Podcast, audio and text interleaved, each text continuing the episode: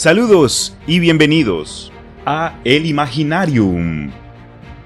Yo soy Cristian Rusinque, su guía y anfitrión en este podcast donde hablaremos acerca cuentos, historia, cultura popular y otros temas que expandan la imaginación. En este nuevo episodio entraremos al curioso pero importante mundo de las plantas sagradas.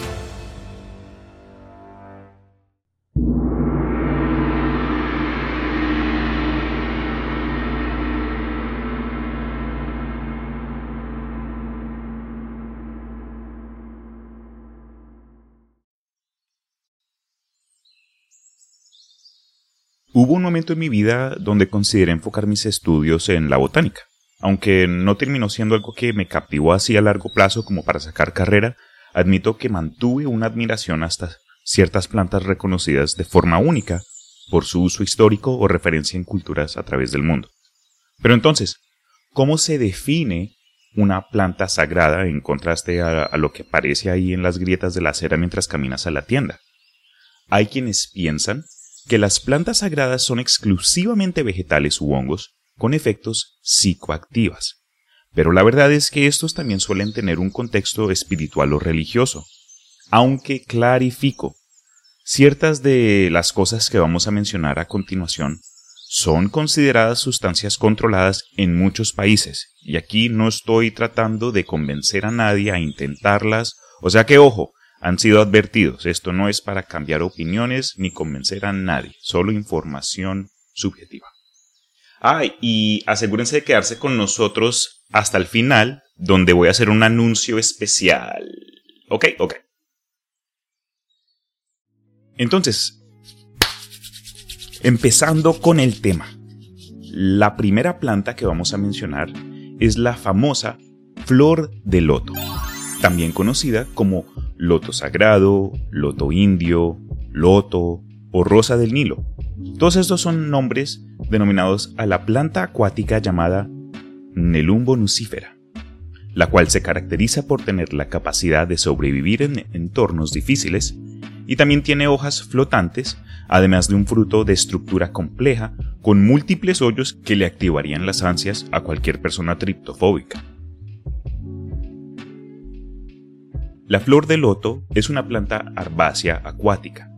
Sus hojas se caracterizan por ser flotantes y suelen tener un diámetro entre 30 a 100 centímetros, con bordes ondulados. También presentan normalmente una altura de 1 a 2 metros y en ocasiones pueden ser hasta más largas. La rizoma de la flor de loto puede alcanzar un aproximado de 20 metros de largo y se caracteriza por ser grueso, con presencia de muchos catáfilos y son eh, como que bien enredadas al fondo sus raíces. Su flor puede alcanzar a tener 16 a 23 centímetros de diámetro y suelen venir en varios colores que mencionaré más adelante. Las antenas de la flor de loto también alcanza un centímetro o dos de longitud. Los frutos de la flor se encuentran acompañados con un receptáculo elipsodial, cuyas medidas abarcan entre los 5 a 10 centímetros de diámetro. La flor de loto se caracteriza por florecer durante el fin de las épocas primavera y verano. Curiosamente, en la mitología griega, los lotófagos eran un pueblo que vivían en una isla cercana a África del Norte y se caracterizaban por comer el fruto de la flor de loto, que según las historias tenía un efecto narcótico, causando un sueño pacífico y amnesia. En la obra maestra de Homero, la Odisea, donde por primera vez se mencionan a los lotófagos, hay una parte en que tres hombres son enviados a esta isla al norte de África a investigar yo no sé qué cosa. Sin embargo, por el consumo de la flor de loto que le dieron los locales, estos tres hombres se olvidan que tienen que regresar al barco. Luego en la historia Ulises logra rescatar a los tres hombres, pero le tocó hasta atarlos al propio barco para que no regresaran a la isla. A través de esta historia, parece que Homero ofreció una clase de relación entre la flor y uno de los deseos humanos más antiguos, el deseo para empezar de nuevo y borrar el pasado. No, pues yo personalmente sé que he cometido un montón de cagadas en mi vida, pero aunque suena bonito esa, ideología, esa, esa forma de pensar de algo así que pueda cambiar el pasado, al mismo tiempo hay que tener en cuenta que uno no estaría donde está sin las lecciones del pasado. Entonces, ¿qué piensan ustedes, gente? Si, si pudieran empezar totalmente desde cero, es decir, sin, sin nada, ¿lo harían? A la flor de loto se le considera una planta sagrada en China, la India y varios otros países, y en el budismo se le atribuye a la pureza física y espiritual. Me acuerdo que hace poco vi una entrevista donde varias gente podía hacerle todo tipo de preguntas a un monje budista japonés. Y en una de las preguntas me acuerdo que una chica le preguntó al, al monje acerca qué opinaba él acerca del sufrimiento. Y el monje budista le respondió a la chica que, que cuando él era joven, su mamá había muerto de cáncer. Y él recuerda haberla visto sufrir mucho a tal punto que pues lo dejó afectado por varios años eh, mientras él crecía, ¿no? Porque él alcanzó a ver a esta mujer alegre y, pues como la enfermedad la, tomó poco a poco. Durante la entrevista, el monje budista mencionó que un día uno de sus maestros le señaló a las flores de loto en un pantano y le preguntó, oye, ¿qué ves? Y el monje le dijo a su maestro, veo una flor bonita ahí. Luego el maestro dijo algo como que la flor de loto creció ahí encima y sí es hermosa, pero al fondo está el pantano, ese, todo ese lodo y todo, todo, todo ese envuelto de cosas. Es decir, sin todo eso, sin ese esfuerzo, sin toda esa porquería del pantano, esta flor no hubiese podido salir a como había descrito el monje budista, esta flor bonita. Y eh, ahí estaba como que la lección, y eso fue lo que trató de explicarle el monje a la chica durante la entrevista. En otra interpretación de pronto un poco más clara, se puede decir algo como que el agua lodosa, que eh, eh, el agua del, del pantano, acoge la planta y está asociada con el apego y los deseos carnales, es decir, el mundo físico en general, mientras que la flor, ahí sobre la superficie, representa como que esta promesa de pureza y la elevación del espíritu propio. Por lo que pude ver mientras investigaba, a las flores de loto se les atribuyen distintas propiedades dependiendo de su color. Flor de loto blanca. A esta se le relaciona con la perfección del espíritu y la mente, un estado de pureza total y de naturaleza inmaculada. Por lo general se le representa también con ocho pétalos. Flor de loto roja. Esta revela la inocencia y la naturaleza original del corazón. Esta flor representa cualidades como el amor, la pasión y la compasión.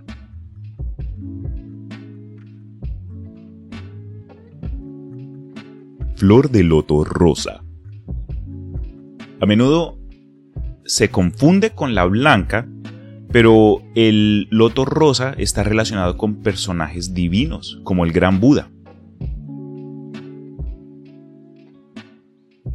Flor de loto azul. Esta se refiere al triunfo del espíritu sobre los sentidos, significa sabiduría y conocimiento. Esta flor nunca revela su interior ya que casi siempre está totalmente cerrada. Adicionalmente, hasta las, etapas de la flor en sí también ah, se le atribuyen cosas distintas. Por ejemplo, la flor cerrada se le asocia a las posibilidades infinitas del ser humano, mientras que la flor de loto abierta representa la creación del universo. Y por último, también quiero incluir que en la yoga, la posición del loto también conocida como posición Padmasana, es la postura tradicional de la meditación en la que una persona cruza las piernas, cada pie ubicado encima del muslo opuesto, y coloca sus manos en las rodillas. Básicamente la imagen de yoga más popular que aparecen en el arte, figuras religiosas y en el entretenimiento.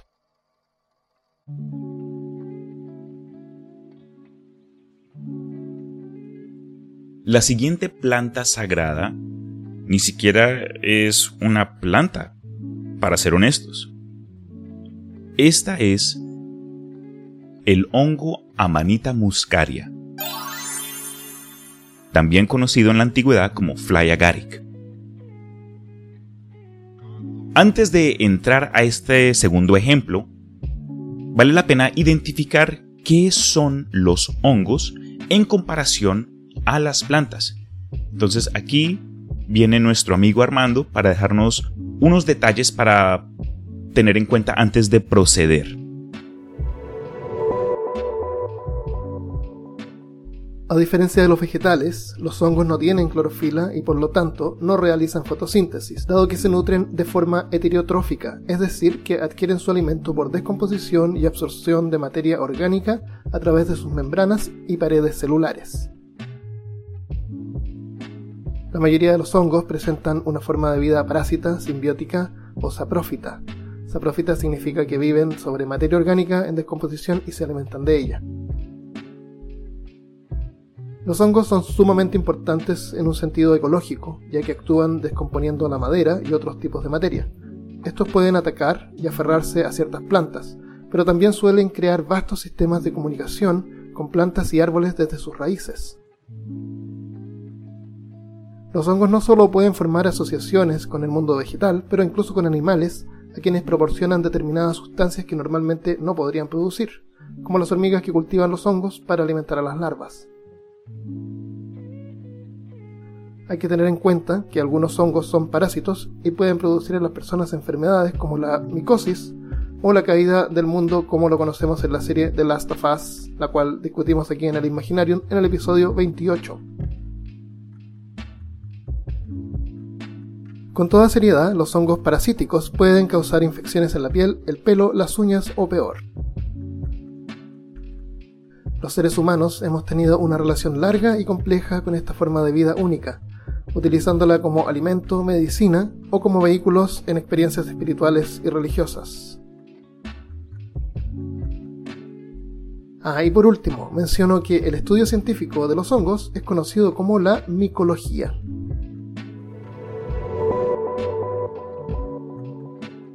Muchas gracias, Armando. Entonces, Amanita muscaria. En el folclore tradicional europeo, la Amanita muscaria aparece siempre asociada a seres como los gnomos, duendes, hadas, y con un nombre que suena como hechizo salido de Harry Potter, muchos creerán que a este hongo se le atribuyen, no sé, algo como que a la brujería o algo así. Pero lo raro es que está más relacionado a la Navidad.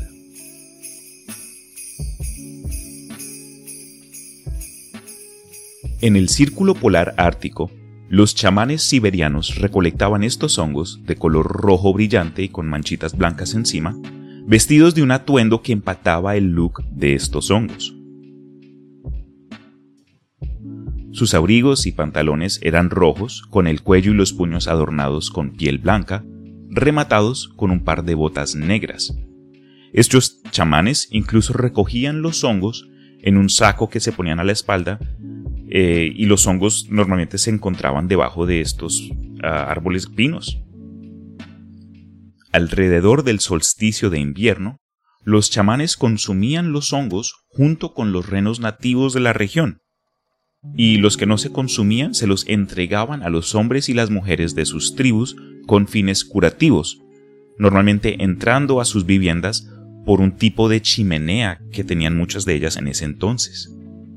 ¿A quién les está comenzando a recordar todo esto?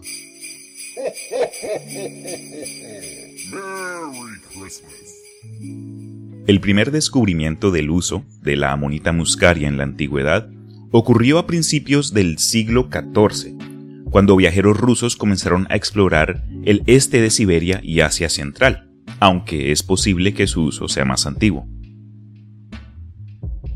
En esta área, los chamanes y la gente usaban el hongo juntos, de distintas formas dependiendo de la tribu. Pero el uso más curioso que quiero compartir con ustedes es que en ciertas tribus los chamanes consumían el hongo y luego los miembros de la comunidad bebían su orina para ingerir todos los compuestos psicoactivos. Se cree que este proceso de beber la orina de alguien que acaba de consumir el hongo filtra efectivamente los componentes que producían efectos negativos. La amanita muscaria pertenece a la división de Basidiomicetos, una de las dos divisiones que crean el subreino comúnmente conocido como los hongos superiores. La amanita muscaria se reproduce tanto sexual como asexualmente, dependiendo de si las esporas entran en contacto o no con las esporas de otro tipo de apareamiento. Imagina si la gente pudiera reproducirse así también, ¿no? Uf, qué locura.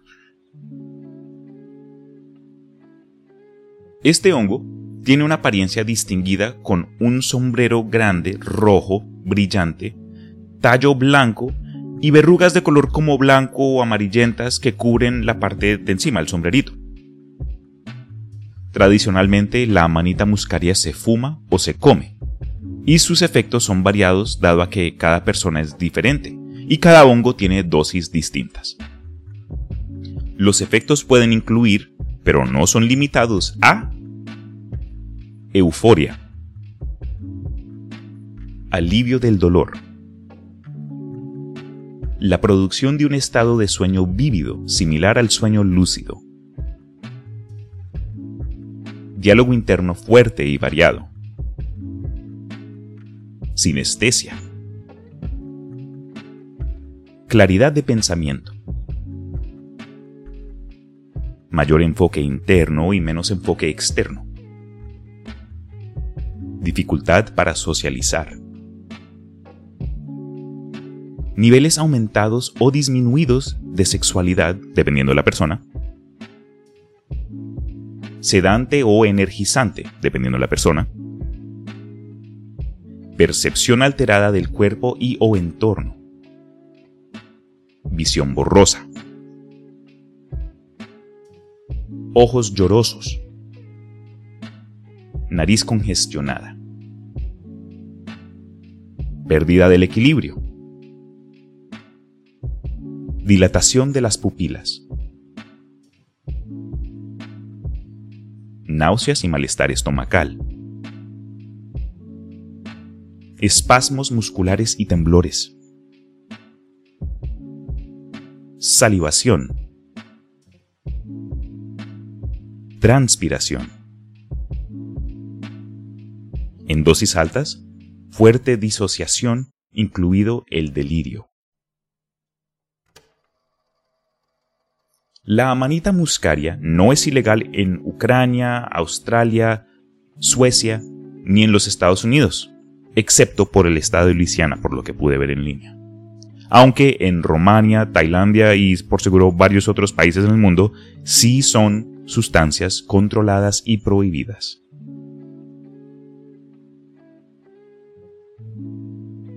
Por último, hoy quiero hablarles acerca una planta con la que yo me he encontrado en mi juventud y me gustaría compartir con ustedes dicha experiencia.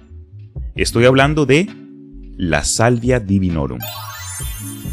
Los indígenas mazatecas del noroeste de Oaxaca, México, utilizan desde hace cientos de años una planta de la misma familia que la menta, a la que llaman ska, ska pastora, hierba de la Virgen, hierba María, hoja de la pastora, María Pastora o la Pastora. Esta es una planta de la familia Labiatae que crece entre las frondas y extremadamente húmeda vegetación de la Sierra Mazateca en altitudes superiores a los 700 metros.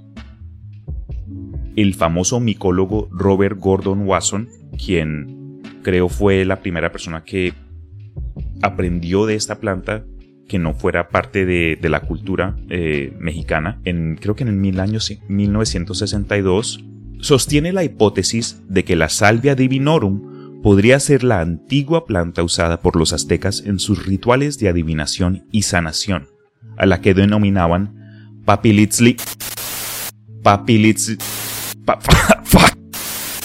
papilitzlinitli, papilzinitli, o el más noble pequeño príncipe, a cuya representación aparece reflejada en el tocado de un dios de la muerte, ilustrado en el antiguo códice precolombino que actualmente eh, existe en Dresden.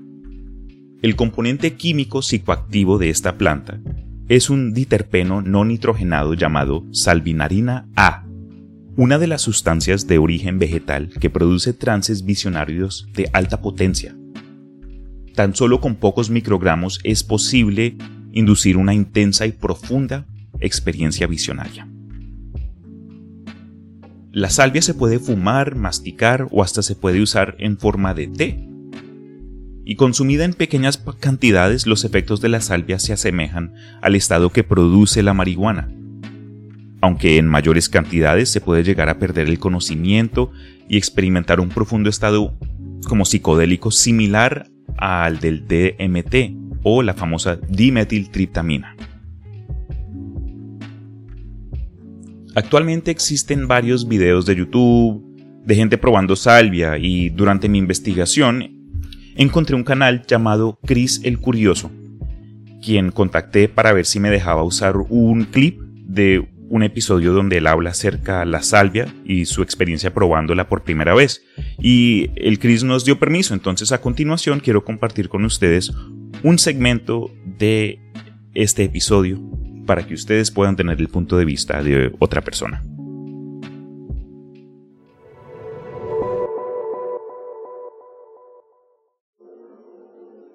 Creo que es lo más parecido a un sueño que he tenido con alguna sustancia.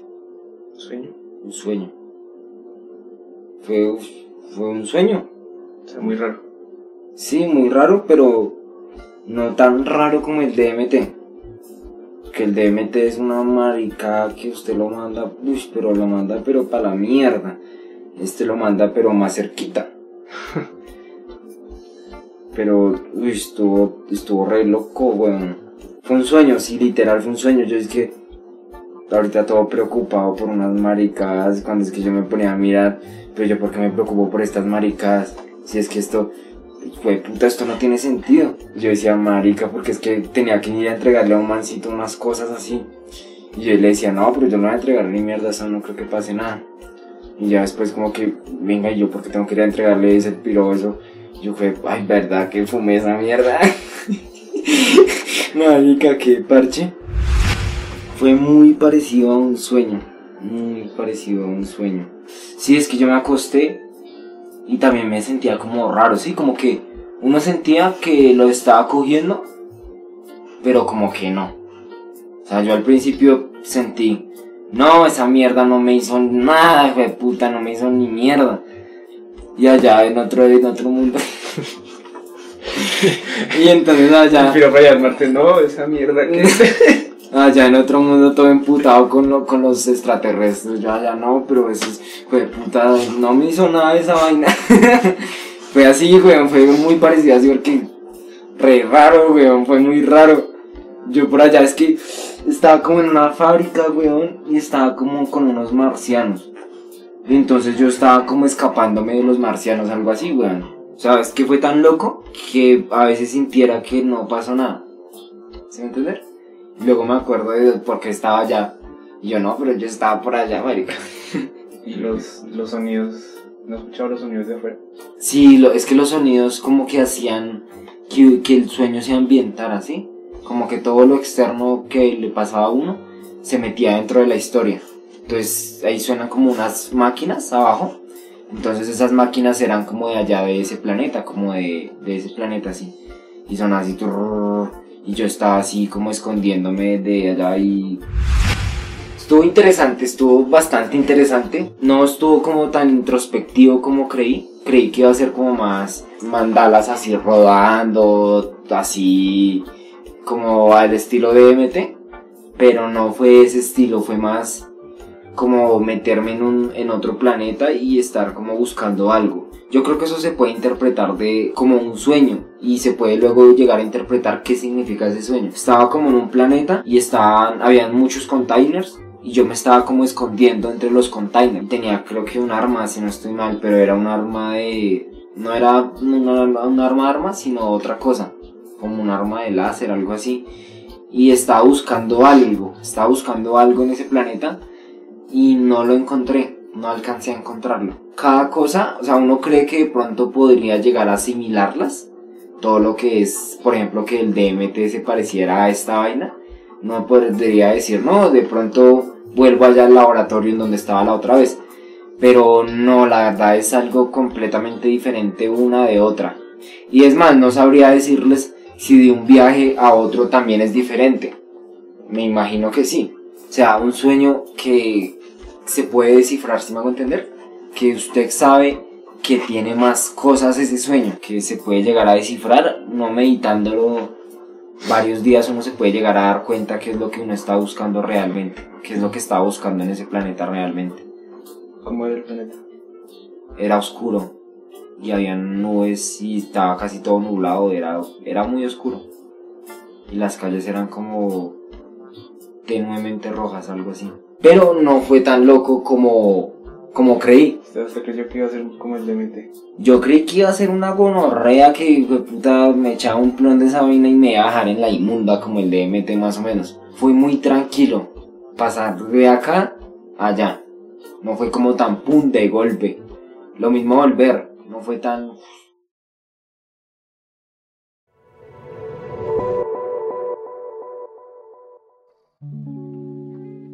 Gracias nuevamente por dejarnos usar este clip, Chris, en serio.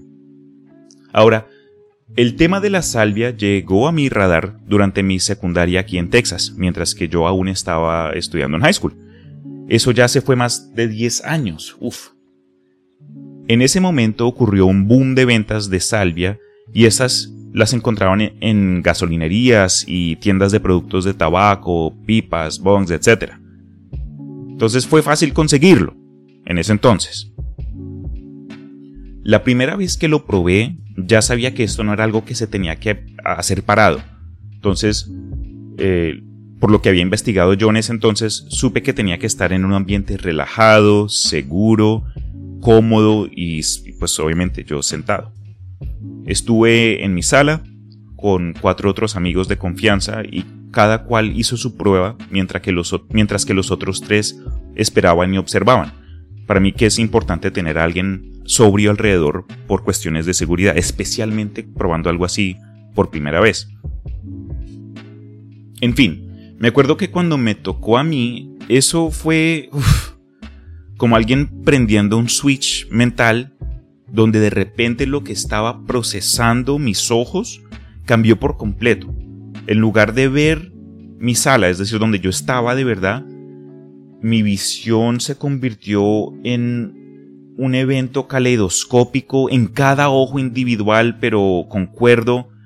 Y tenía yo un, como que un avatar, una, una interpretación de, de mí, pero al estilo de animación de Disney de antaño. Y no sé, fue algo tan anormal, surreal, pero no, no hubo ningún sentimiento de daño, de miedo fue más curiosidad y, asombro. Me acuerdo que fue una sensación tan diferente que me estaba rompiendo de carcajadas. Y, pues mi visión sí seguía cambiando y, mi entorno también seguía reflejando algo que pues que no era donde estaba yo. Entonces me alegro que estaba yo seguro que no estaba en ninguna posición de, de cuidar a nadie ni nada así y que tenía también ahí soporte. En sí el efecto de la salvia me dejó acalurado, honestamente. Me acuerdo haber sudado un montón y hasta un momento donde esa sensación de cuando te sube la temperatura, especialmente ahí riéndose uno ahí como tonto, entonces también eso, eso sí fue parte de como que de la experiencia, aunque fue interesante en lo que pude ver también eh, eh, esa subida de, calor fue algo incómodo. Ahí también me, la pasé ahí saliviando como loco. Entonces esas dos cosas sí me ocurrieron con la salvia. Al terminar pues ahí la prueba con los otros amigos que estaban presentes esa noche, me acuerdo que todos se quedaron ahí, nadie manejó luego, Creo que hasta solo habían dos personas que tenían licencias de conducir en ese entonces. Pero quedamos ahí en torneo de Mario Kart y Super Smash como era de costumbre en ese entonces. Pero fue como que un paso adicional de seguridad de que todos estuviéramos en un confín juntos y que nadie se fuera ahí a ir a algún otro lugar, quién sabe. Algo que también es importante mencionar es que me acuerdo haber visto segmentos en las noticias aquí en los Estados Unidos a través de los años porque a la salvia se le atribuyeron un par de muertes. Una ocasión donde alguien creo compró lo que ellos creían era salvia, pero terminó siendo un compuesto X ahí, una hierba toda falsa con químicos que le pusieron ahí. No sé, eso, eso, eso sí siempre me dio mala espina. Pero también hubo otro caso triste donde un joven eh, se, se, suicidó y durante la investigación eh, se encontró que en el diario de este joven él había, él había dicho que estaba experimentando con varias sustancias, incluyendo la salvia, y los padres pensaron que fue a esta que le hizo como que ese trigger a la depresión y eventualmente lo llevó a tomar su propia vida. Actualmente la salvia es una sustancia de la cual muchos aún no saben, pero aunque no sea considerada ilegal de forma federal aquí en los Estados Unidos, hay ciertos estados que lo han baneado, incluyendo aquí en Texas. Entonces, es decir, esa, esa historia que les conté hace poco de que yo pude ir a la tienda, no, eso es, eso fue es, en ese, en ese entonces. Eso ya actualmente, si lo encuentran a alguien con ello, lo pueden llevar a la cárcel. Pero al mismo tiempo todavía hay estados que sí permite su venta.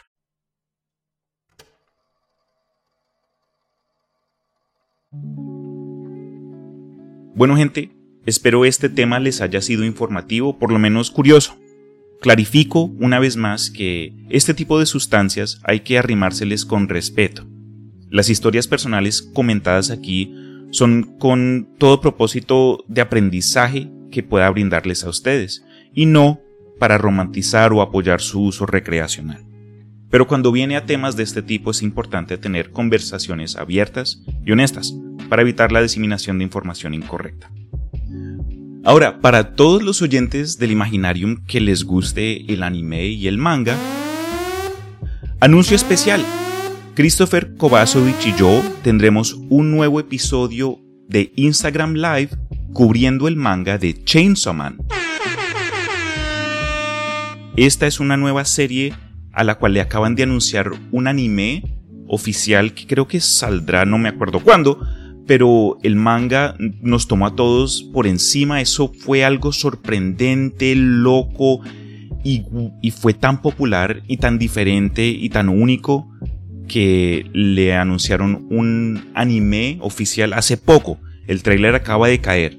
Entonces, eh, sí, el Christopher y yo estamos uniéndonos una vez más para tener ahí una, una conversación relajada acerca de una serie súper chévere. Eso va a ser el sábado 10 de julio a Austin, Texas a las 4 de la tarde, Bogotá, Colombia 5 pm, Curitiba, Brasil 6 pm, Buenos Aires y Santiago a las 7. Y lo podrán ver desde mi canal de Instagram que encontrarán bajo Imaginarium 512. Imaginarium 512. Pero bueno, entonces, antes de terminar, quiero leer un par de mensajes que sí me han llegado aquí a las redes sociales. Entonces, Vanessa Hendrix, que ha sido una oyente desde hace rato, nos mandó por Facebook en el episodio 25 de Kaijus. Dice, Man, Godzilla vs. King Kong, we need to talk. Me refiero a ti con experto. Tiene mucho juguito esto. Y eso sí, es muy cierto, Vanessa. Eh, tras el episodio de Kaijus, yo me acuerdo que me recomendaste la película, ya me la vi y eso fue muy chévere, especialmente los, eh, los temas relacionados a como que al mundo dentro de la Tierra. Eso para mí fue una, una locura. Eh, y eventualmente, no sé si haga una parte 2 de Kaijus, pero sí hay un episodio de mechas los rivales eternos de los Kaijus que eventualmente sacaré. Gracias, Vanessa. David Castablanco nos mandó otro mensaje por Facebook acerca del episodio número 32 de It, Eso, por Stephen King. Dice, Hola Cristian, escuchando el capítulo me recuerdo mucho cuando leí el libro. Soy fanático neofito de Stephen King y sobre el tema veo que en su mundo siempre trae referencia a la tortuga, y la saga que hace más referencia a lo universal es La Torre Oscura. El capítulo me trajo a la memoria todo el libro hasta cosas que había olvidado. Me gustó mucho. Un abrazo desde Colombia. Postdata. El final del libro me causó algo de sensación rara, pues la idea de todos los niños estando juntos, uff, re loca toda parte de Stephen King. Oye David, en serio concuerdo eso de estar hablando del, del libro mientras grabábamos con mi hermana Nanis. Me, recordé tantas cosas y como que de easter eggs y pedacitos de historia que el Stephen King es tan bueno porque él crea este mundo completo, entonces te envuelve esta sensación de que estás viendo a gente de verdad. Fue una obra total y el final me acuerdo eso, lloré, terminé el libro, lo cerré, eran como las 2 de la noche, me acosté con el libro en mi pecho y ahí durmiendo con lágrimas corriéndome por las mejillas. Eh, el otro mensaje que me llegó es de un amigo antiguo Germán Buitrago que me mandó por Instagram un mensaje es que ¿cuándo te vas a meter a TikTok? no, ni como personal ni como el Imaginarium creo que vaya a entrar al TikTok porque eso sí ya es como que juego para gente más joven. No, pues tampoco es que yo sea tan viejo, pero de ambas maneras, eh, de tener que manejar eh, un, un nuevo sector de las redes sociales. No sé si estoy preparada para eso, aunque sí admito, estoy trabajando en proyectos distintos posiblemente para YouTube u otras, u otras páginas web, pero no digo mucho al respecto. En fin, gente, este ha sido un episodio que he tenido ahí en el horno desde un buen rato, pero dije, ¿por qué no? Entonces, espero se les haya sido un tema interesante e informativo. Les doy gracias nuevamente por su apoyo durante cada uno de estos episodios. Si les gustó, por favor ayúdenme compartiéndolo o refiriéndolo eh, a sus amigos o gente conocida, gente curiosa que ustedes crean pueda, puedan sacarle gusto a lo que estoy haciendo aquí en el Imaginarium con nuestros compañeros en los otros podcasts. Pero por ahora entonces me despido. Espero tengan un buen día y una semana positiva. Se me cuidan. Chao.